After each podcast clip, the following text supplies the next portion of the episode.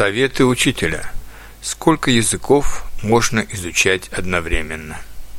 Время от времени такие вопросы возникают и в интернете, и на форуме Linky.com, веб-сайте для изучения иностранных языков, для которого я в последние годы написал много подкастов и уроков.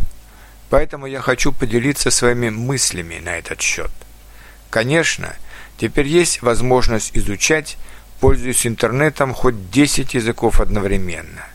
Но весь вопрос в том, насколько это возможно, как глубоко можно изучить эти языки и какова практическая польза от этого.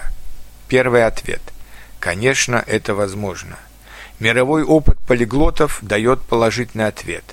Но этот же опыт показывает, что на первоначальном этапе изучения нового языка вам нужно сфокусироваться на этом языке – невольно отодвигая все остальные языки, потому что вам нужно привыкнуть к новому языку, к новым словам, к новым грамматическим структурам.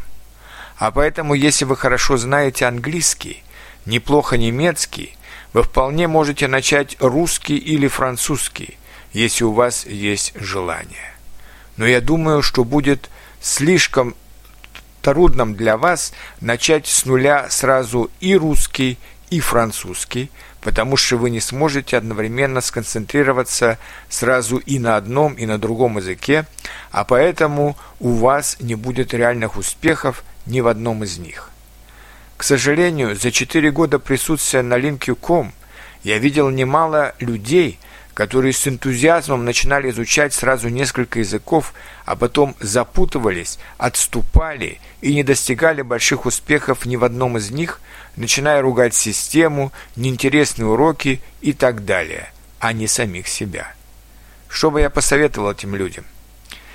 Остановиться, критично посмотреть на свои результаты, отказаться на какое-то время от некоторых начатых языков, но зато выбрать один-два языка, на котором сконцентрироваться, и продолжать их изучение, не теряя веры, что когда-то вы сумеете вернуться и к другим языкам, от которых вы сейчас на время отказались. Я вспоминаю, как, когда Стив Кауфман начал изучать чешский язык, он отодвинул почти на год занятия другими языками, в том числе русским, справедливо считая, что другие языки могут помешать ему сосредоточиться на чешском. Зато когда он достиг среднего уровня в чешском языке, он вернулся и к другим языкам. Теперь они уже не могли помешать ему, так как основы чешского языка уже сформировались в его голове. Итак, изучать и поддерживать разные языки в одно и то же время можно и нужно. Но изучать одновременно несколько новых языков с нуля – рискованно, и вы можете переоценить свои силы, а из-за этого впоследствии впасть в разочарование.